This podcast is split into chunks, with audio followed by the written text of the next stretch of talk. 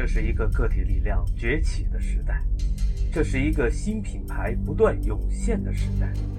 加载定位操作系统把脉移动互联大变局，英雄不问出处，你死了与我无关。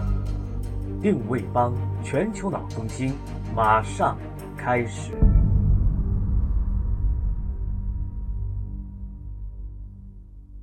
在遇到困难时，有太多的公司总是想改进它，而不是及时的放弃它。让我们重整旗鼓，以挽救局面，这就是他们的生存之道。面对错误的现实，但又对其无所作为，是一件很糟糕的事情。这并不利于你的事业。更加的战略是尽早发现错误，并及时采取措施，以停止损失。美国汽车公司本应该放弃客车生产，而聚焦于吉普车的生产。在最终认识到错误之前，IBM 本应该放弃复印机的生产，施乐也本应该放弃计算机的生产。日本公司似乎善于及早的发现错误并及时改变策略，他们的集体管理方式可以消除自大现象。由于参与决策的人数众多，即便对于重大的决策分摊到每一个决策人身上的责任也已经很小了。这样的话就不存在有损于个人事业的污点。换句话说，承认我们都错了，比承认我错了要轻松得多。这种无我的工作方式是使日本公司成为强有力的营销竞争对手的一个重要原因。他们不是不犯错误，而是在犯了错误之后，能够承认错误、修正错误，进而继续前进。取得巨大成功的沃尔玛公司有另一种对待失败的方法，这便是山姆·沃尔顿式的准备、开火、瞄准方法。这是由于他喜欢修修补补而想出来的办法。沃尔顿清楚地知道，没有人能够次次成功。在沃尔玛，人们不会因为实验的失败而受到惩罚。正如该公司总经理在刊登于《商业周刊》的一篇文章中所指出的：“如果你学习并试着做某些事情，那么你有可能会因此而受到赞赏。但是，一个人如果犯两次同样的错误，那将是悲哀的。”沃尔玛之所以与其他大公司不同，原因在于。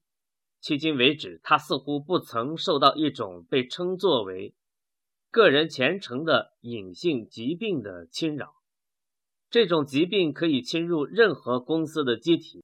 在患此病的公司当中，管理人员在进行营销决策时，首先想到的是这一决策对自己本人的前程将会有何影响，其次才是竞争对手或敌人对顾客心智的影响。决策者个人与公司之间有内在的利益冲突，这种冲突使公司不能够勇于承担风险。如果你不去自找麻烦的话，你就很难成为第一个进入新品类的公司。一个高级管理人员，当他享有很高薪水并接近退休年龄时，是根本不可能采取什么大胆举措的。甚至那些年轻的经理们也往往愿意做出更稳妥的决策，以便不影响自己的职务晋升。没有人曾经因为没能采取某项大胆的举措而遭到解雇。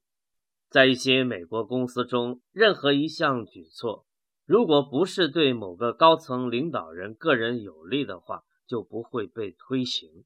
这已经严重的限制了很多潜在的而有利的营销措施的实施。一项建议被拒绝，往往不是由于这项建议本身有问题，而是由于没有任何一位高层领导人会从这一建议的成功中得到个人好处。消除个人前程因素的方法之一是将其公开化。三 M 公司。利用优胜者体系公开寻找会从新产品或者冒险行动的成功当中受益的人。三 M 成功的推出了报式铁便条，就证明了这一概念的有效性。阿特弗赖伊是三 M 中开发了报式铁的科学家，而这一产品几乎用了十二年的时间才进入市场。虽然三 M 的体系是卓有成效的，但在理论上，一个理想的环境应该是允许管理者根据某个概念的优劣，而不是根据该概念会使谁受益来进行判断。一个公司如果要想以理想的方式运行，那么它就应该采取团队工作方式，发扬团队精神，并且要有一位能够做出自我牺牲的带头人。关于这方面的事例，人们很容易的想到巴顿将军带领第三军闪电般横扫法国的战绩，在历史上。没有其他任何一支队伍曾经在如此短暂的时间之内占领如此大片的区域，俘获如此众多的战俘。巴顿将军受到嘉奖了吗？事实是，艾森豪威尔解雇了他。